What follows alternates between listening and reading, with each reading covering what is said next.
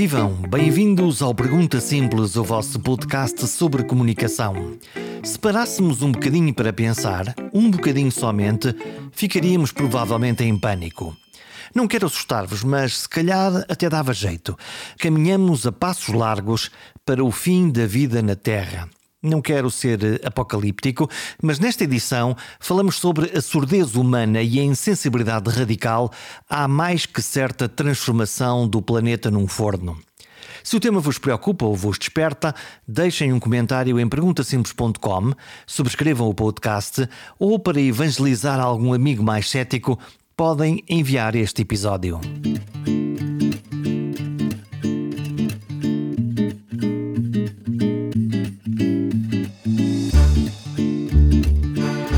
Mensagens ambientais não são eficazes. Os cientistas avisam e mostram provas, os ativistas fartam-se de gritar slogans e nós nada. Parece um diálogo de surdos, é para mim um mistério. Saber que a extensão da Terra, num prazo mais ou menos curto, nada preocupa os seus habitantes.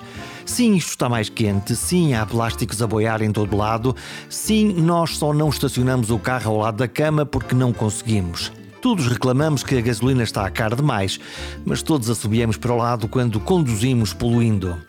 Todos suspeitamos que a carne em excesso nos faz mal à saúde e faz mal ao ambiente. Mas todos consumimos muitas vezes mais do que é necessário para ter uma vida confortável. E o planeta paga a sobrecarga. Esgota-se, suja-se mas fingimos não saber. Que paradoxo é afinal este? Em semana de Cimeira do Clima, em Glasgow, converso com Francisco Ferreira, ambientalista da Associação Zero e arauto dos tempos que aí vêm. Gravamos há um par de dias e ele estava em plena cimeira, na esperança de tentar travar a marcha dos acontecimentos.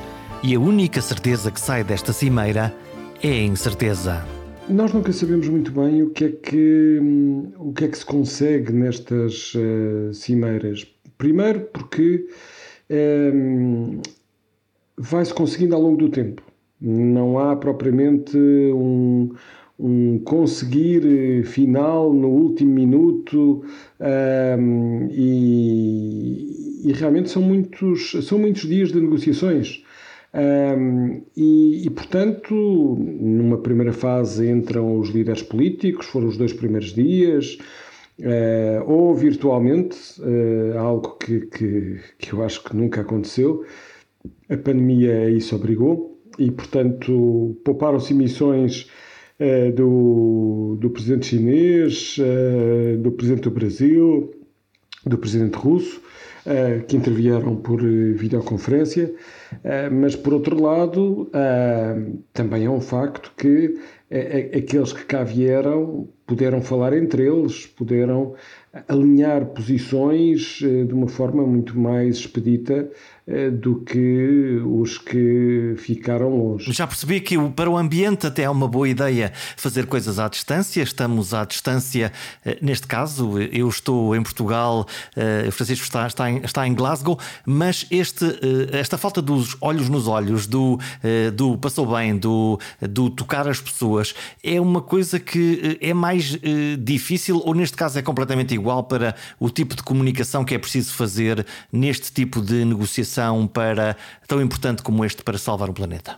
Bem, é evidente que os, no caso dos dois líderes, em que, no caso dos dois dias, dois dias em que os líderes climáticos intervieram, ehm, é evidente que houve aqui também muitas mensagens que depois viriam a ser passadas pela televisão e, há, e, houve aqui muito discurso, digamos assim, para um, mais como comunicação do que propriamente uh, para troca de impressão entre, entre eles. Um, mas acima de tudo pretendia-se que houvesse, uh, surgissem anúncios daquilo que são os compromissos de cada um dos países, anúncios que seriam, em alguns casos, apenas uma repetição, noutros eh, mais detalhes, noutros novidades. E houve de tudo. Eh, houve desde a União Europeia ou, uh, ou os Estados Unidos a reafirmarem aquilo que, que, que já tinham dito há algum tempo atrás, um, noutros países alguns acrescentos, noutros uh, muitos apelos, ou seja, principalmente os países que estão verdadeiramente em causa com uh, as alterações climáticas, países, ilhas do Pacífico, países da África, países que não têm capacidade para lidar com aquilo que, que, que, se está a passar um, em termos de, de, de, secas, de cheias, de ondas de calor, de, uh, de situações, às vezes, de, pobreza absolutamente extrema à custa das alterações climáticas. Uh, Estou-me a lembrar de casos como Madagascar, que é, uh, digamos assim, agora neste ano o mais paradigmático. Mas também houve anúncios, por exemplo, a Índia nunca tinha falado em neutralidade climática, portanto, esta ideia de que as emissões eh, eh, que nós fazemos serem iguais à capacidade de retirarmos carbono da atmosfera e, e fê-lo aqui para 2070 e não é um anúncio pouco relevante, pelo contrário, parece longínquo, mas estamos a falar do país que vai ter a maior população do mundo, estamos a falar de um país que está num grau de desenvolvimento bastante inferior em comparação com a China. Um, e, e, portanto, eu diria que houve, que houve de tudo nesses dois dias. E essas declarações eh, são declarações, estamos num podcast de comunicação, são declarações mais para a retórica, para ficarem bem na fotografia, ou uh, são declarações para levar a sério? Se nós olharmos para o mapa dos grandes países que poluem, lá está a China, lá está a Índia, Estados Unidos, Europa. Claramente a Europa a tentar fazer um discurso e uma ação provavelmente uh, mais ambiciosa, mas nestes países, acredita nessa retórica? É mesmo para levar a sério? Para já, eh, não nos podemos esquecer que há aqui uma mistura de formalismo com retórica. O que é que eu quero dizer? É que estes compromissos os países têm que os entregar por escrito. E depois podem e vão comunicá-los da forma que acharem uh, uh, melhor, mais aprazível, mais convincente. Um, e, e, com uma linguagem que tem que ser, uh, diria eu, simultaneamente entendida por é, por quem está dentro do assunto e percebe a dimensão do que está a ser dito em termos de compromisso, mas também daqueles que, eh, pura e simplesmente, uh, estão a ouvir umas palavras uh, que se pretende mais ambiciosas ou menos ambiciosas. Portanto, não pode ser alguma coisa uh, não demasiado ambientiquês, não demasiado linguagem diplomática cifrada, tem que ser alguma coisa que seja um compromisso concreto, portanto, papel passado e, por outro lado, alguma coisa não, que é todos um, entendamos. É um, é um verdadeiro desafio de eu pôr tudo no mesmo pacote. Veja-se, por exemplo, o secretário-geral secretário das Nações Unidas, António Guterres. Ele, ele, ele começa por usar as palavras basta. Ele fala de, da extinção da humanidade. Ele, ele usa um discurso veemente, quer na forma, quer no, no conteúdo. E, e, obviamente, mistura esta linguagem mais simples que é utilizada depois por todo o mundo nas, nas televisões, nas rádios, nos jornais, com as palavras-chave. Um, mas depois entra no detalhe e fala de coisas uh, uh, com nomes já um pouco mais estranhos, como sejam as uh, contribuições nacionalmente determinadas.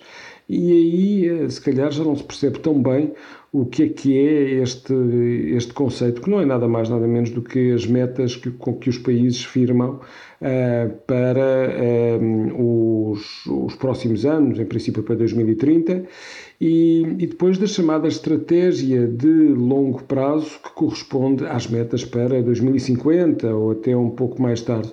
Portanto, um, do ponto de vista da, da, da intervenção destes, uh, destes dois líderes, do, dos, dois li, dos dois dias com os líderes uh, políticos, uh, há realmente este, este misto de, de uma comunicação mais pública que sabemos que vai percorrer o mundo, com uma, uma comunicação mais sofisticada, traduzida para o ambiente de uma Convenção das Nações Unidas Ehm, que está a ser, eh, cujos discursos estão a ser traduzidos em várias línguas.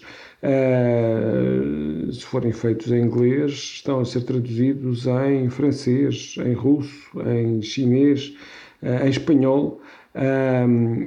pelo menos, e portanto também aqui há, há, há que ter o cuidado de não se improvisar, eh, porque os discursos são previamente, aliás, entregues aos tradutores eh, para, eh, em tempo real, irem fazendo essa mesma tradução. Para garantir que não existem mal entendidos e que aquilo que se diz é exatamente o que se quer dizer. Exato, e portanto, e, portanto são sempre discursos lidos, são discursos com conteúdo diplomático, eh, mas também com um conteúdo, eu diria, expressivo. E, e, depois eles são descodificados e, é, e, e, depois ao longo dos próximos dias nós começamos a ter e tivemos aqui vários anúncios, por exemplo o anúncio ah, da, relativamente à redução de um importante gás com efeito estufa, que não, que não é o dióxido de carbono, isso é o principal, resulta da queima dos combustíveis fósseis, portanto do carvão, do gás natural, da, do petróleo, mas há um outro que é o metano que tem a ver também com o gás natural, com a extração de gás natural e, por exemplo, com a agropecuária. Um, uh, eh, e, e, aí, quando se diz que uh, houve um conjunto de países que acordaram na redução de 30% das suas emissões de metano, um, e, e, essa redução é no curto prazo, e, e é muito importante porque o metano é, ao contrário do dióxido de carbono, um gás muito mais poderoso em termos de, de retenção do calor, uh, 80 vezes mais poderoso durante os primeiros 12 a 20 anos. Uh, e... e... nenhum de nós tem essa noção, só os especialistas é que têm essa noção. Exatamente. Portanto, é quando nós todos os dias tomamos a decisão de comer eh, um bife de vaca ou uma febra de porco, na realidade, na nossa cabeça, não há nenhuma ligação às alterações climáticas ou ao, ao aquecimento global. Isso é um, é um penso, facto para a maioria penso, de nós. Eu penso que já começa a haver. E aliás, a nuance é que é diferente, porque se for de porco não tem problema, se for de vaca já tem. Eh, porque a vaca é uh, um animal ruminante. E as pessoas têm essa, as pessoas têm essa noção. Eu acho que as pessoas já começam a ter essa noção, porque, uh, porque realmente nós uh, temos, começamos a insistir muito nesta ideia de, de que, bem, eu diria que há aqui duas ideias que, que, são passadas, não é? Que é a ideia da carne como um todo, e a carne como um todo tem uma pegada carbónica maior, ou seja, tem emissões de carbono mais uh, muito maiores em comparação, por exemplo, com Uh, o comermos diretamente vegetais por, por, por, uh, por várias razões. A primeira razão é que os vegetais é o primeiro, é a base da cadeia alimentar, é o primeiro nível trófico e depois nós, eh, quando comemos a carne, já perdemos ali energia, portanto, para conseguirmos a mesma quantidade de, de calorias, nós acabamos por. Uh, na prática, uh, estarmos a consumir um total de calorias maior.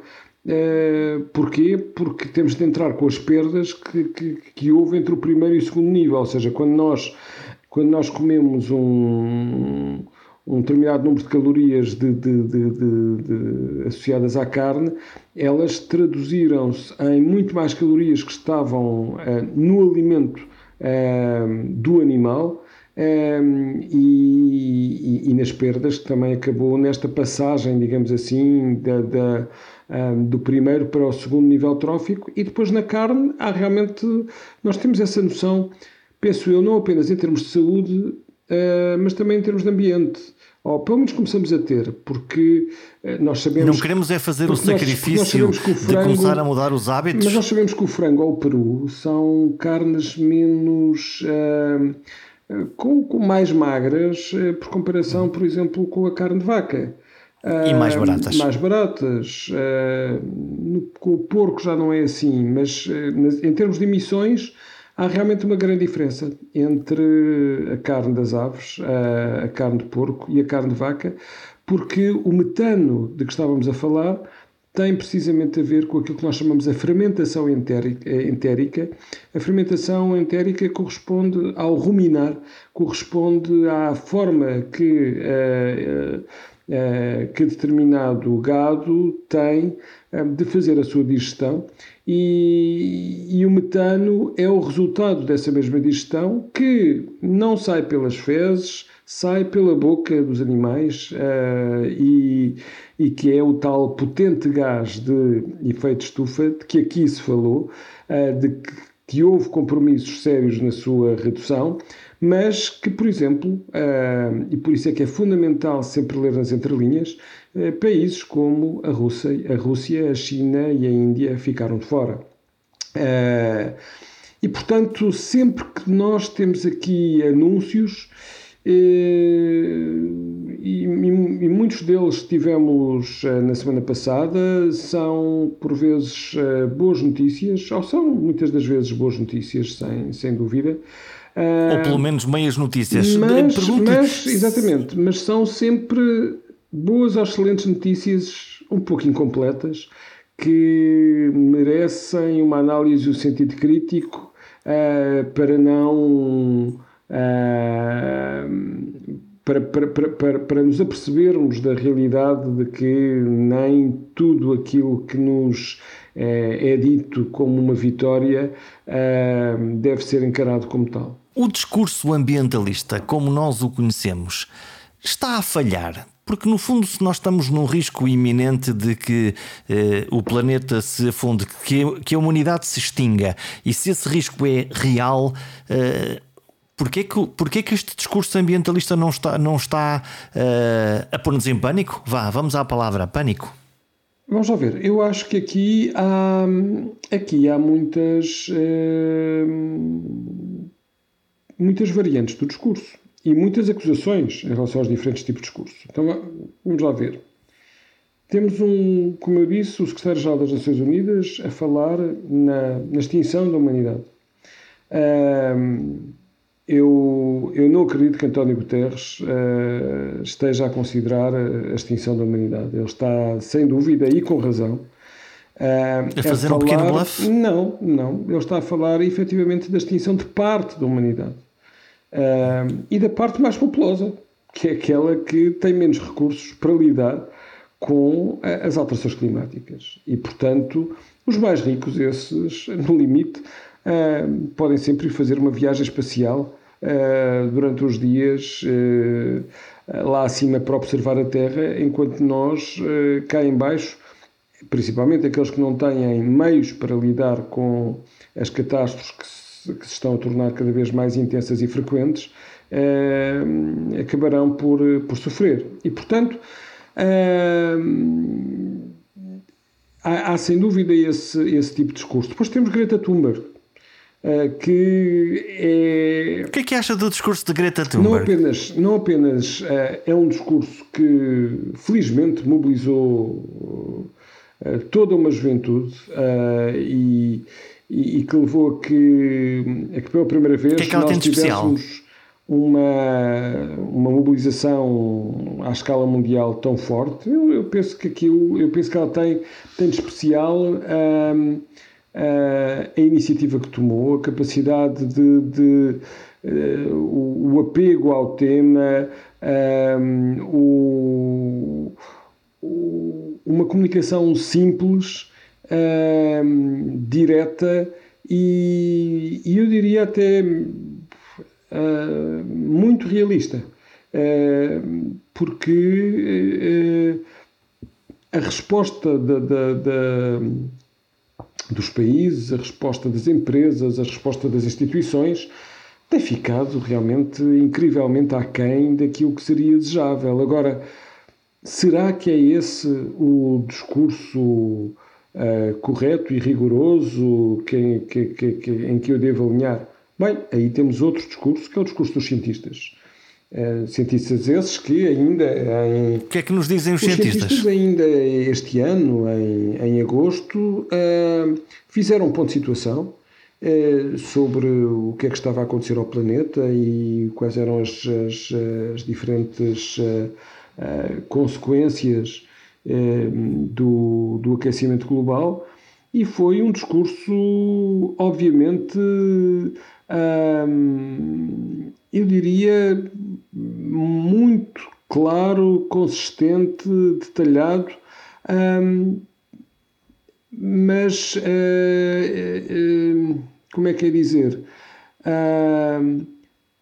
Com o mesmo tipo de descrição catastrófica do que, do que pode, do que está e pode acontecer ao planeta, mas com uh, mas, mas numa forma de comunicação uh, que, que obviamente consegue ser compreendida e apreendida e, e por, pelos decisores uh, e também pelos jovens, mas sem a componente de ação política que Greta Thunberg, por exemplo, e muitos dos jovens acabam por uh, utilizar de um ponto de vista mais radical, e aqui radical significa é um radical de raiz, não é um radical de, de, de, de extremista, para fundamentar a sua ação.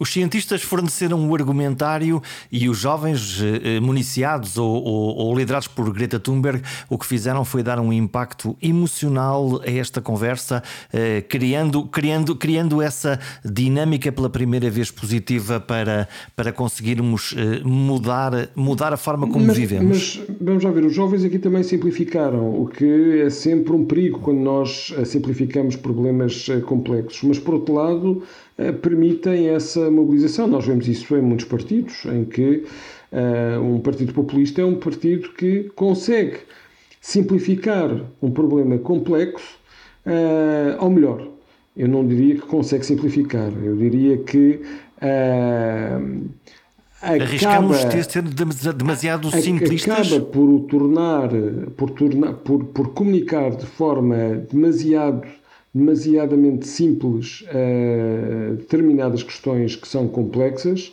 mas que são facilmente perceptíveis pelas pessoas uh, e uh, que, obviamente, as leva a mobilizar face a esse apelo. E, e, é isso que acontece com, com um, é isso que acontece com muitos, com muitos dos jovens e com muitos ambientalistas, uh, mas o discurso dos cientistas também é aproveitado pelos líderes, também é aproveitado por outros cientistas, também é aproveitado por associações de ambiente, obviamente com níveis de profundidade e de descodificação uh, diferenciados.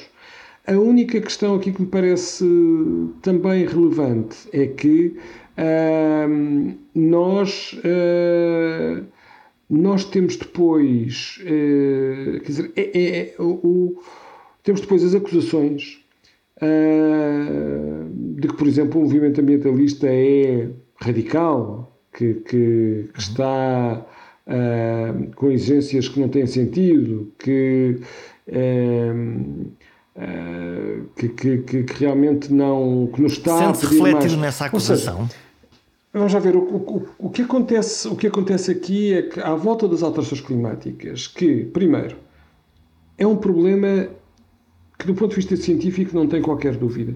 Nós temos, um, os, os, cientistas dizem, dizem que é as alterações climáticas, que, é uma, que são uma consequência do aquecimento global, uh, são, estão a acontecer e são devidas à atividade humana, e isso é inequívoco. E eu não tenho cientistas, eu não tenho cientistas da área do clima, não tenho cientistas uh, que, que, que, publiquem artigos científicos que, que, que, nos digam não, não, não, isto não é nada assim. Portanto, nós não temos cientistas negacionistas, há um consenso geral de que isto está, vai mesmo por aqui. Eu diria que nós não temos cientistas da área que sejam negacionistas e mais ainda, os relatórios que são depois comunicados uh, publicamente uh, destes mesmos cientistas são validados por todos os países. Por todos os países. E mais ainda, estes cientistas. Portanto, não há dúvida sobre a ciência. Sobre o que há dúvida é depois sobre o que é que se pode fazer há, a seguir. Há, há diferença sobre. Há, eu acho que há dúvidas sobre aquilo que os, ciências diz, que os cientistas dizem. E, portanto, eu tenho aqui todo um conjunto de.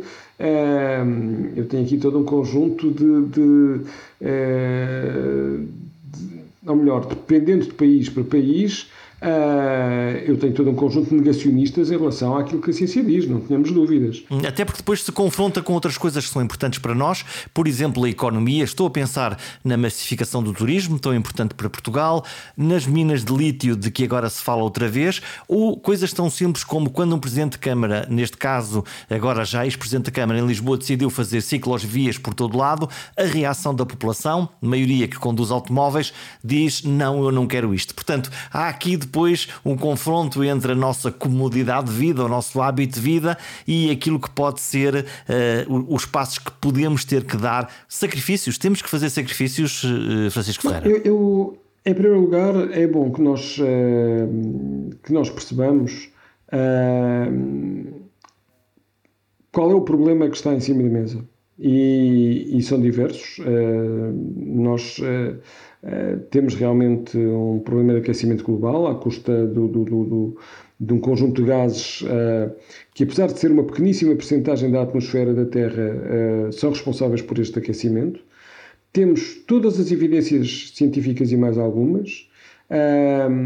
E, e, portanto, coloca-se aqui um, um problema de ação. Como é que nós, admitindo que isto é verdade, Uh, e eu acho que o problema aqui é que nós, cada um de nós tem, tem, tem aqui um fator de negação, porque, uh, porque achamos que, que, que, a dimensão que os cientistas nos projetam para o futuro não tem a ver com a nossa vivência. E como são alterações muito lentas, a nossa percepção uh, é sempre uma percepção muito benévola sobre aquilo que está a acontecer. e, e depois também porque quando passamos aos aspectos práticos, nós achamos que eles são impossíveis, impraticáveis uh, e, e, nem vemos, às vezes, os, os, benefícios económicos ou para a saúde ou para outros uh, ou, ou outras áreas.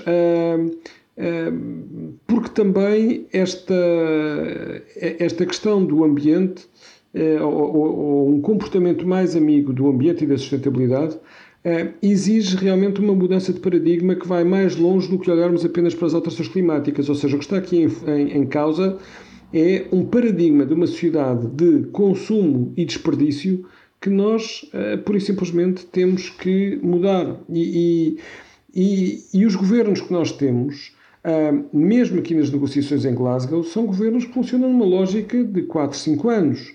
Uh, mesmo nos regimes autoritários, eu quero dar uma resposta de curto prazo. Uh, portanto, é muito difícil uh, eu estar aqui a fazer. E os compromissos fáceis, não é? Os compromissos fáceis são os compromissos de longo prazo. O difícil são os compromissos, por exemplo, a 5 anos e a 10 anos. Esses é que são os mais importantes, são os mais determinantes e são os mais, os mais complicados. E a outra questão também que é, que é, que é crucial é que nós, em todos estes processos negociais, nós não temos o preto e o branco. Nós temos, e, nem sequer temos o cinzento. Nós temos, digamos assim, todo um conjunto de cores intrincadas que, que, que se relacionam entre elas, todo um, toda uma teia que, que, que, uh, que, temos que entender para chegar a consensos. Eh, e as Nações Unidas não funcionam por votos. Funcionam, as decisões são tomadas por consenso. Por mínimo denominador comum. Pergunta uh, final, Francisco Ferreira. De 0 a 10, qual é o grau de otimismo do ambientalista que tem a experiência que tem e o saber científico que tem para, para que a nossa mudança de vida chegue nos próximos, vá, nos próximos 10 anos? Eu, eu diria, eu diria que nós não vamos lá pela política do medo.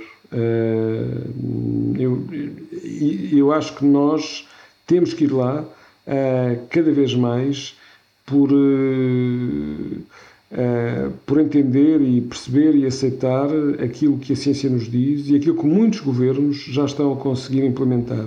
O meu grau de otimismo é, mesmo assim, relativamente curto eu acho que, que, que nós ah, vamos na 26 reunião das Nações Unidas ah, e as emissões não têm parado de aumentar. podemos dizer, bem, se não tivéssemos estes acordos, se calhar estávamos pior. Sim, não tenho dúvidas, certamente muito piores. mas, mas precisamos de precisamos de, de, de, de, perceber que já estamos no, no, no desconto de tempo e esse desconto de tempo já não nos consegue praticamente garantir que a temperatura não sobe mais do que um grau e meio em relação à era pré-industrial. Um, e, e, portanto, ainda podemos uh, fazer aqui umas quantas substituições para tentar marcar um gol, uh, mas, uh, mas o tempo está a passar.